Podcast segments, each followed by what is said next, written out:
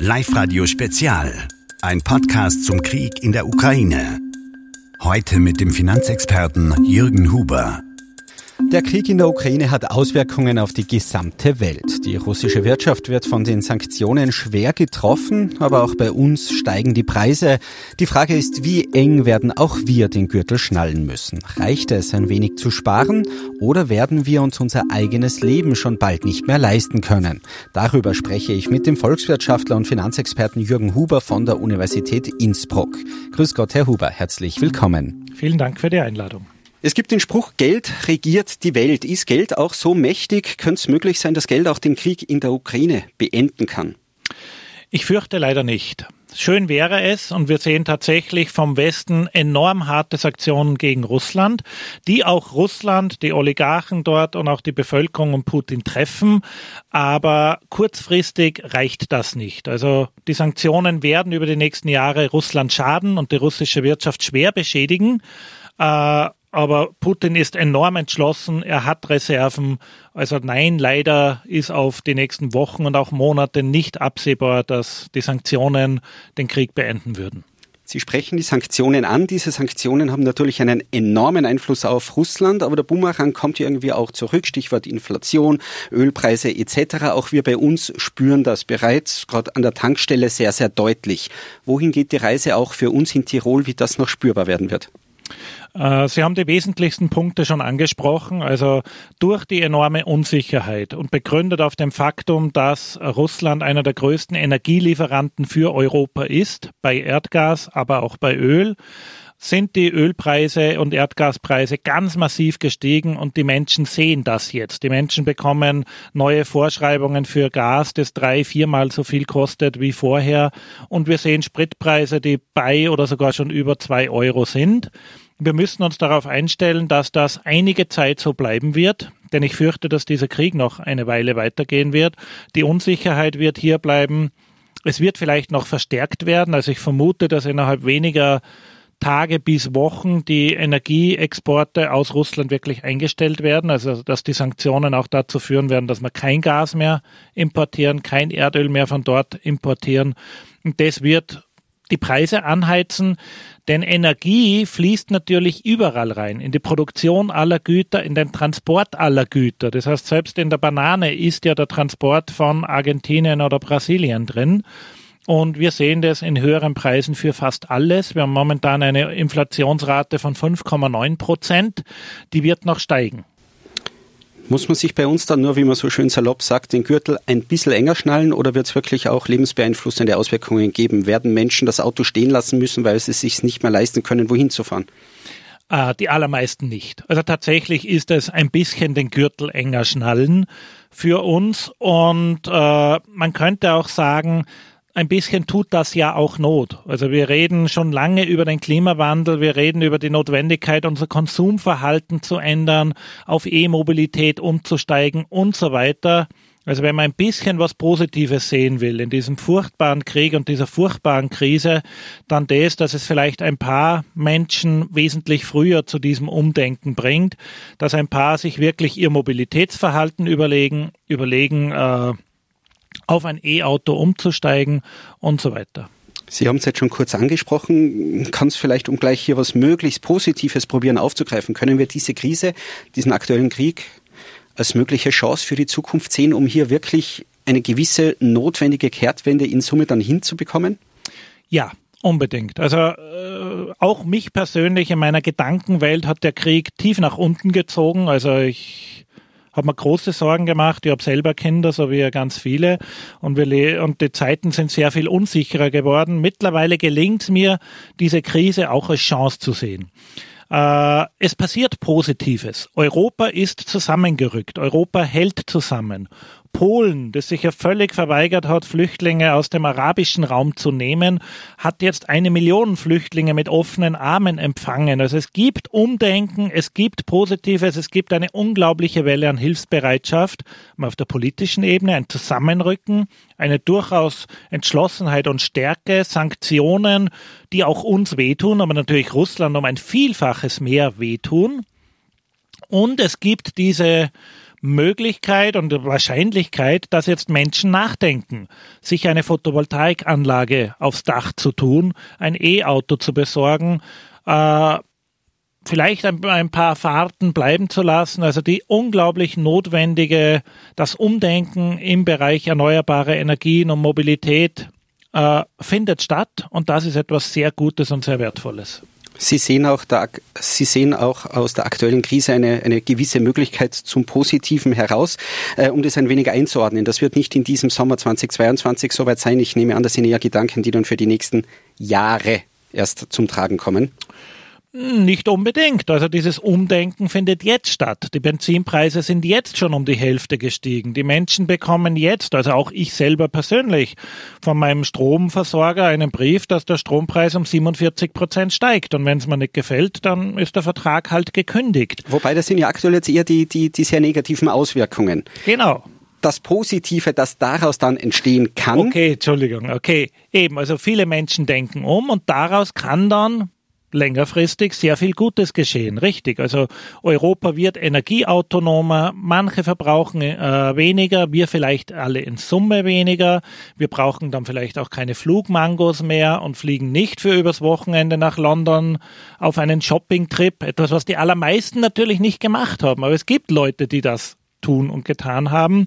Und das ist für unseren Planeten einfach eine Katastrophe gewesen über die Jahre und man soll es nicht mehr tun.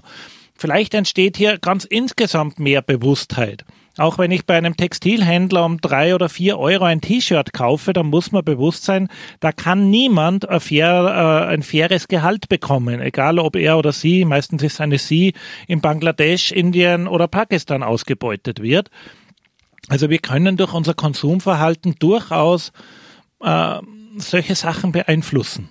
Wechseln wir vom theoretischen Ausblick in die Zukunft wieder auf die tagesaktuellen Schlagzeilen. Äh, Putin droht an, das Gas abzudrehen. Nord Stream 2, dieses Zukunftsprojekt, ist aktuell auf Eis gelegt. Er droht jetzt damit quasi auch Nord Stream 1 äh, abzudrehen, sprich Europa einfach salopp formuliert den Gashahn abzudrehen. Äh, was würde denn das für Russland bedeuten? Kann er das überhaupt wirklich durchziehen?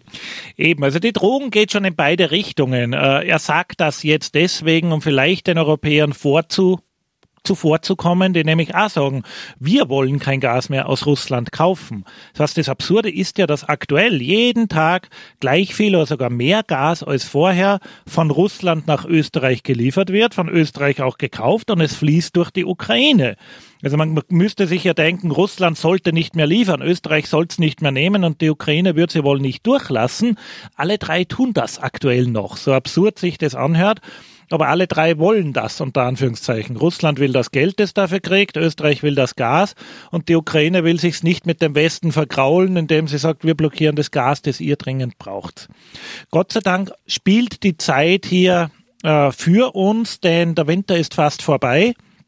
Der Gasbedarf sinkt damit ganz massiv. Also ähm, Europa kommt schon durch. Wir haben Gasreserven, es gibt Flüssiggastanker. Ähm, wie ich vorher schon in, äh, bei einer vorherigen Frage gesagt habe, ich vermute, dass in wenigen Wochen tatsächlich der Gashahn zu ist. Ob jetzt Europa den Schritt setzt und sagt, wir nehmen es nicht mehr, oder Putin sagt, wir liefern nicht mehr, das Ergebnis wird, glaube ich, das gleiche sein. Kann Russland sich das leisten, haben Sie gefragt. Die Antwort ist langfristig nein, auf Jahre gesehen, kurzfristig ja. Also auf ein paar Wochen gesehen und Putin glaubt und hofft ja oder glaubte vermutlich, der Krieg wäre jetzt schon vorbei. Ähm, je länger der Krieg dauert, umso schlimmer ist es für Russland und umso unleistbarer wird es auch und umso gefährlicher wird es auch für ihn innenpolitisch. Sie sprechen es an, der Druck von innen heraus wird größer. Man hört jetzt hier immer wieder diese sogenannten Oligarchen. Äh, offenbar könnte es die Macht geben, äh, Putin zu stürzen. Haben diese Oligarchen wirtschaftlich, wenn man sie alle zusammennimmt, so viel Macht, um hier irgendwie in der russischen Politik von innen heraus etwas zu verändern? Eher nicht. Also man hat ganz lange gesagt, äh, Russland ist von den Oligarchen gelenkt. Das hat auch gestimmt unter Jelzin, dem Vorgänger Putins, und vermutlich auch noch in den ersten paar Jahren Putins. Aber Putin regiert schon seit weit über 20 Jahren und hat in dieser Zeit äh, ganz massiv seinen Machtapparat aufgebaut. Der beruht vor allem auf dem Geheimdienst, dem ehemaligen KGB, der Polizei und der Armee.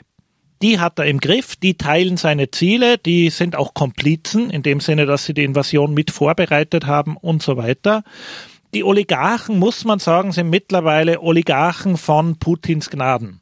Einer der mächtigsten früher, Michael Kodokowski, wurde enteignet, ins Gefängnis geworfen, ein paar andere wurden umgebracht, ein paar andere haben das Land verlassen.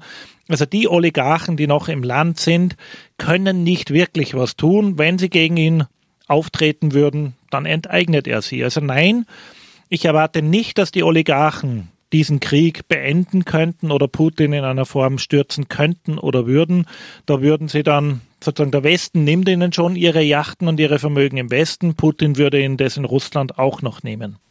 Sie sagen also, all die Millionen, all die Milliarden dieser Oligarchen selbst zusammengezählt haben nicht die Macht, um hier ein Umdenken herbeizuführen. Wie schaut es aus von der russischen Bevölkerung? Auch hier wird der gesamte wirtschaftliche Druck immer größer und jetzt nehmen wir nur in diese theoretische Überlegung noch mit auf. Russland kennt aus der Vergangenheit Hungersnöte. Wenn hier tatsächlich dann eine Komponente wie, wie Hunger über die gesamte russische Bevölkerung dazukommen sollte, wie viel Macht geht dann hier vom Volk aus? Mhm. Ich fürchte wiederum, also ich würde Ihnen gern was anderes sagen, aber ich fürchte bei weitem nicht genug. Also der Sicherheitsapparat, die Polizei gehen ganz entschlossen gegen Demonstrationen vor. Also ich habe den allergrößten Respekt vor den etwa 11.000 Russen, die mittlerweile schon verhaftet wurden. Also wer demonstriert, wird verhaftet. Also vor zwei Tagen sind 5300 Menschen in Summe auf die Straße gegangen, 4600 davon sind verhaftet worden, also die aller, allermeisten und wochenlang oder sogar noch länger eingesperrt. Also es gibt engagierte Russen, es gibt, und es ist enorm mutig, da auf die Straße zu gehen, es gibt sicher viel Unzufriedenheit, es gibt Unverständnis, warum man gegen das Brudervolk Ukraine in den Krieg zieht. Äh, die Bevölkerung kriegt aber natürlich ganz andere Nachrichten und Informationen als bei uns. Also Putin hat eine ganz starke Kontrolle über die Medien hat die Ukraine ja als, als Nazi-Regime, das nach der Atombombe strebt, um Russland zu zerstören und, und, und angeprangert. Und in Kriegen und gerade wenn es hart wird, versammelt sich schon oft Bevölkerung hinter ihrem Führer oder Präsidenten. Und die Russen waren zumindest historisch immer sehr was soll ich sagen, leidensfähig, weil sie leiden mussten, wenn man jetzt an die Weltkriege denkt oder an die schlimmen Situationen. Also auf absehbare Zeit, Wochen bis wenige Monate hinweg, sehe ich da keine Revolution passieren. Also dazu ist der, der Machtapparat Putins, sein Überwachungsstaat viel zu stark und geht es den Menschen auch nicht schlecht genug unter Anführungszeichen. Das heißt, wenn ich Sie da richtig verstehe, Putin ist aktuell mächtiger als äh, die, die Wirtschaft, als es der, wirtschaftliche Druck, dass er ihm zu einem Problem werden könnte. Wo sehen Sie dann einen möglichen Lösungsansatz? Muss Putin den Krieg gewinnen? Muss es zum Konflikt mit der NATO kommen? Wo wäre dann, wenn es die Sanktionen nicht hinbiegen können? Wo wäre ein möglicher Ansatz, um das zu beenden? Ja, also tatsächlich ist die absurde Situation die, dass er den Krieg fast nicht verlieren kann. Also wenn er ihn verlieren würde, was auch immer dann verlieren heißt, das heißt, seine Offensive kommt komplett zum Stillstand, wird zurückgerollt. Sehr schwer vorstellbar, dass jetzt Ukrainer in Russland einmarschieren oder gar auf Moskau marschieren. Das hält keiner eigentlich für möglich. Und wenn sozusagen ganz schlecht laufen würde, ganz ehrlich, ich glaube, er würde eher eine Atombombe auf Lemberg werfen, als, als einzugestehen, dass er den Krieg verloren hat, denn dann ist er weg vom Fenster. Und diese Entschlossenheit hat er immer ausgedrückt und würde er wohl auch durchsetzen. Das heißt, ja, er muss den Krieg in irgendeiner Form gewinnen. Und er sagt ja auch sehr klar, was er will. Er will, dass die Ukraine die Verfassung ändert und niemals am Militärbündnis beitritt dass die Ukraine anerkennt, dass die Krim zu Russland gehört und dass die Ukraine anerkennt, dass Donetsk und Lugansk, diese zwei östlichen Bezirke oder Städte, äh, zu Russland gehören. Sozusagen dann wird's passen. Und darüber muss jetzt verhandelt werden. Ich glaube, es, es wäre, es wäre vernünftig, unter Anführungszeichen, für die Ukraine zu akzeptieren, die Krim ist weg, die kriegen sie sowieso nicht mehr, die würde, glaube ich, auch nicht zur Ukraine wollen. Nicht der NATO beizutreten, äh, sehe ich auch als vernünftig ein. Aber ich bin natürlich kein Ukrainer und nicht unter Belagerung. Und Donetsk und Lugansk sind vermutlich der Knackpunkt, denn da ist die Frage, wie viel davon? Also es sind ja große Bezirke und bisher hatten die Russen ein Drittel davon besetzt. Wollen sie dieses Drittel oder das Gesamte? Und darum wird jetzt vermutlich gekämpft und gerungen. Also meine Vermutung ist, dass noch viel, viel Blut fließen wird und noch viel gekämpft werden wird.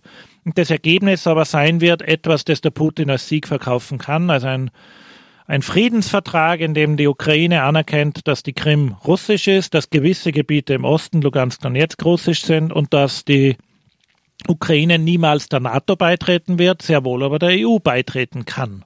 Sie glauben also, äh, Putin wird soweit seine Ansprüche durchsetzen wollen müssen. Äh, andererseits, es gibt ja auch so die Sichtweise, äh, dass man Putin nachsagt, er wird sich damit nicht begnügen. Er will die gesamte Ukraine. Er will das Militär entmachten, er will die Regierung stürzen. Wird das möglich sein? Genau, das ist die große Sorge. Also ehrlich gesagt wäre meine Hoffnung, er wäre mit dem zufrieden, was er jetzt sagt.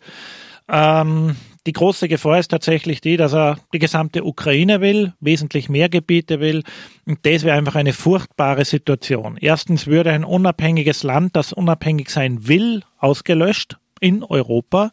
40, 45 Millionen Menschen unterdrückt. Viele Millionen würden auf Dauer in Europa bleiben, die werden, würden auch willkommen geheißen. Es wäre zu vermuten, dass in der Ukraine so etwas wie ein, ein Partisanenregime, ein permanenter Guerillakrieg entstehen würde, eine dauerhafte russische Besatzung. Also es wäre für alle furchtbar. Das heißt, ich hoffe, also gehofft hätte ich, dass diesen Krieg nie gibt und so weiter. Aber die Hoffnung wäre tatsächlich, dass Putin dann nicht noch wer will. Äh, die Frage ist nämlich, wo würde das aufhören? Es gibt in Estland eine große Grenzstadt namens Narva, die hat über 90 Prozent russischsprachige Bevölkerung. In Estland und Lettland sind ein Viertel der Menschen, also der Einwohner, russischsprachig. Was ist, wenn er die auch heim ins Reich unter Anführungszeichen holen will, um eine historische Parallele zu nehmen. Ich glaube, diese Gefahr hätte enorm bestanden, wenn die Ukraine nicht gekämpft hätte und niemand ihr geholfen hätte. Das heißt, wenn er ganz billig die Ukraine bekommen hätte, so wie Hitler damals Österreich, dann ist der nächste Schritt diese estnischen und, und lettischen Gebiete, so wie bei, äh, in, beim Hitler dann Sudetenland und dann die Tschechei und dann immer weiter. Also so furchtbar Krieg ist, ich glaube, es braucht den Widerstand, den die Ukraine sehr heldenhaft leistet. Ähm, wo, wo und wie es hingeht, ich weiß es nicht. Es stehen uns unsichere Zeiten bevor. Immer wenn die Zeiten unsicher sind, steigt der Goldkurs. Wer das aktuell, ich habe mich mit Ihnen früher schon einmal über Gold unterhalten. Sie sind damals kein Fan von Gold gewesen.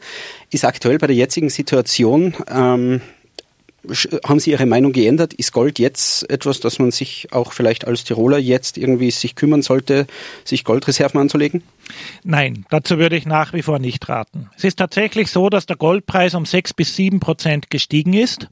Das heißt, manche Menschen sind da reingegangen, aber damit ist es jetzt deutlich gestiegen und ist viel teurer als vorher.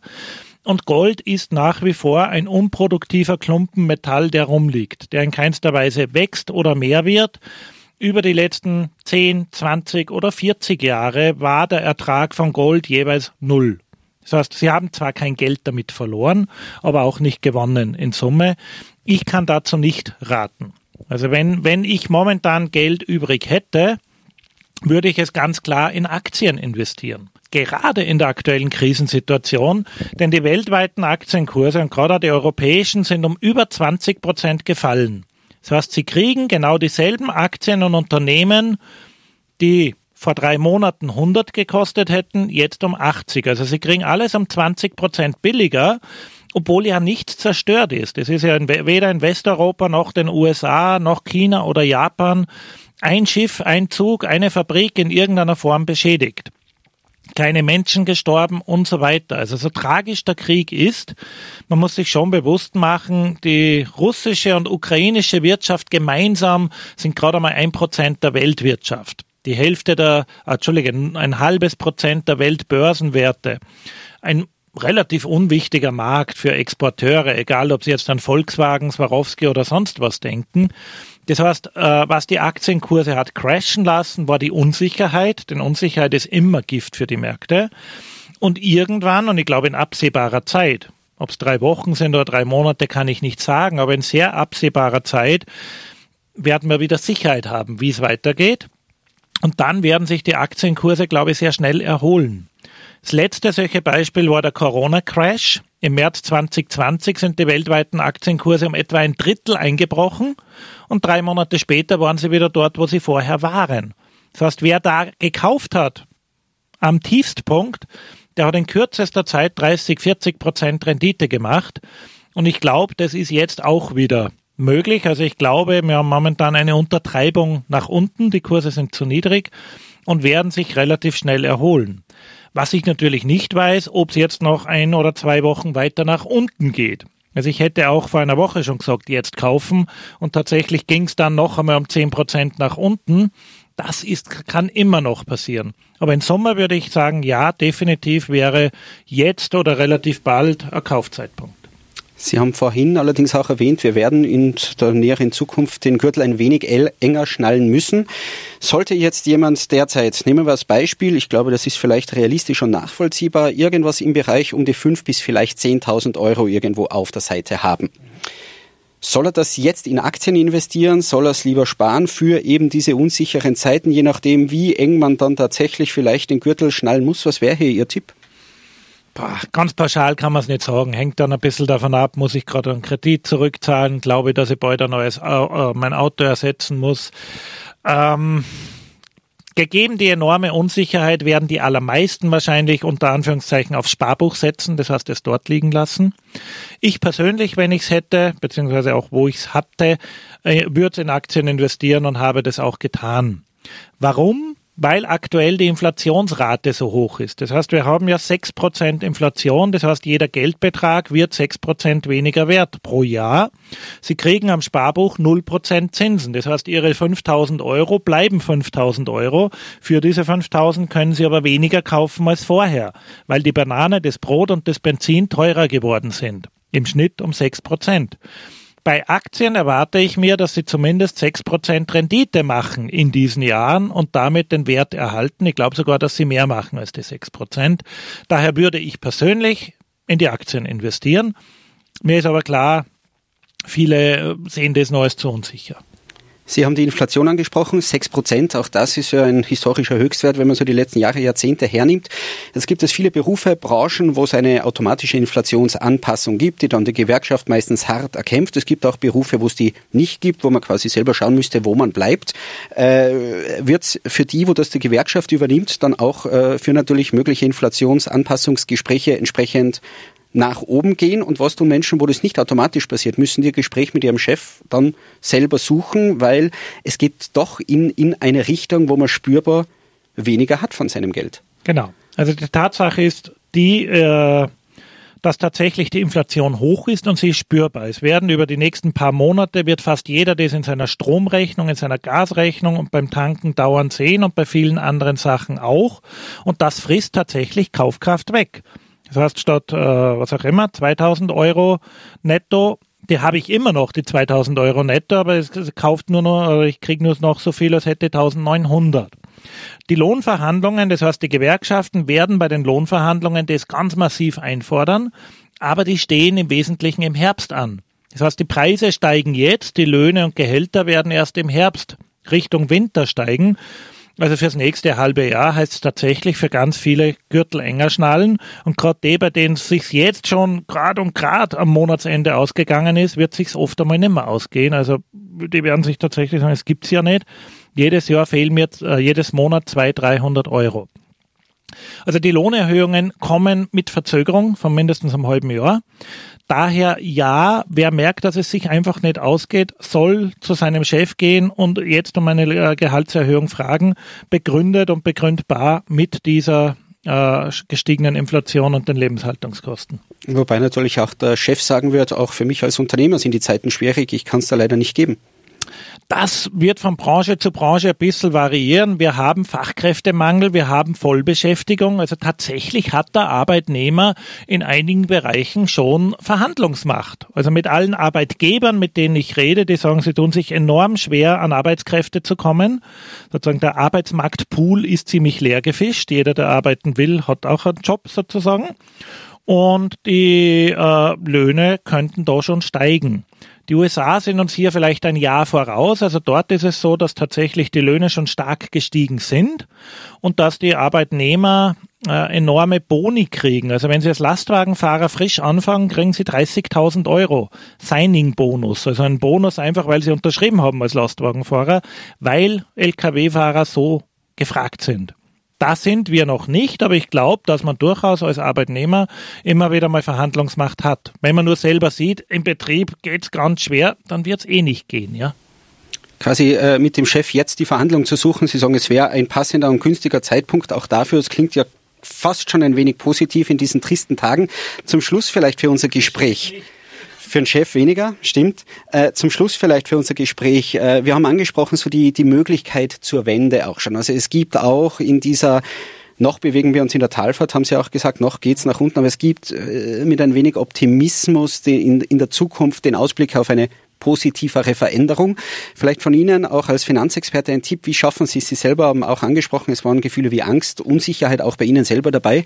Wie geht man es am besten an, um selber möglichst mit wenig Angst, möglichst zuversichtlich, optimistisch, soweit es irgendwie möglich, gut gelaunt ist, fast zu viel gesagt, aber nicht zu negativ durch die kommenden Wochen und Monate zu kommen? Ja, also optimistischen Ausblick zu bewahren. Ich meine, was, was in Büchern steht und für mich persönlich auf jeden Fall gilt, ist, sich nicht äh, zu sehr in diese negativen Nachrichten zu vertiefen. Das heißt, nicht jede Nachrichtensendung zu verfolgen, nicht im Halbstundentakt auf Aktienkurse zu schauen, wenn die gerade am Fallen sind und so weiter, sondern äh, sich positive Fenster zu schaffen. Bewusst Zeit mit der Familie verbringen, zu spielen, Sport zu betreiben, in die Natur zu gehen, an der Sonne zu sein und bewusst über andere Themen zu reden und nachzudenken, einen Sommerurlaub zu planen, äh, die positiven Dinge herauszustreichen und sich eben nicht in eine Negativspirale, oh mein Gott, Krieg, äh, Wertverlust, Atombombengefahr und sonst noch was. Damit kann man sich natürlich in eine Art Wahnsinn- und Negativspirale treiben soweit es geht, das ausblenden, natürlich informiert bleiben, bewusst bleiben, helfen, wo man kann, aber sich Auszeiten schaffen, Sport, Freizeit, Natur, frische Luft, Familie. Es gibt von einer berühmten Politikerin den Ausspruch bezogen auf die Flüchtlingskrise, ja, wir schaffen das. Sie als Finanzexperte sagen Sie bezogen auf unsere wirtschaftliche Situation, ja, wir schaffen das? Definitiv, ja. Also ich sehe eine Panikmache und Übertreibung so, der Ölpreis ist jetzt zu hoch, der wird wieder runtergehen, die Gaspreise detto, die Aktienkurse sind zu niedrig, die werden sich erholen. Also ich bin sehr optimistisch, dass wir durch diese Krise kommen und vielleicht am Ende meiner Jahr sagt, es hat viel Positives bewirkt. Europa ist zusammengerückt, wir haben Solidarität mit Millionen von Flüchtlingen gezeigt, wir haben wirtschaftlich einiges auf die richtige Bahn gesetzt, wir setzen viel stärker auf erneuerbare Energien, endlich weg mit den fossilen Energieträgern in jeder Form. Da hat sich viel bewegt und ist in die richtige Richtung gegangen. Ein schönes Schlusswort. Wir, wir enden mit Optimismus an dieser Stelle. Jürgen Huber, vielen Dank für das interessante Gespräch. Vielen Dank für die Einladung. Live-Radio Spezial. Ein Podcast zum Krieg in der Ukraine. Heute mit dem Finanzexperten Jürgen Huber.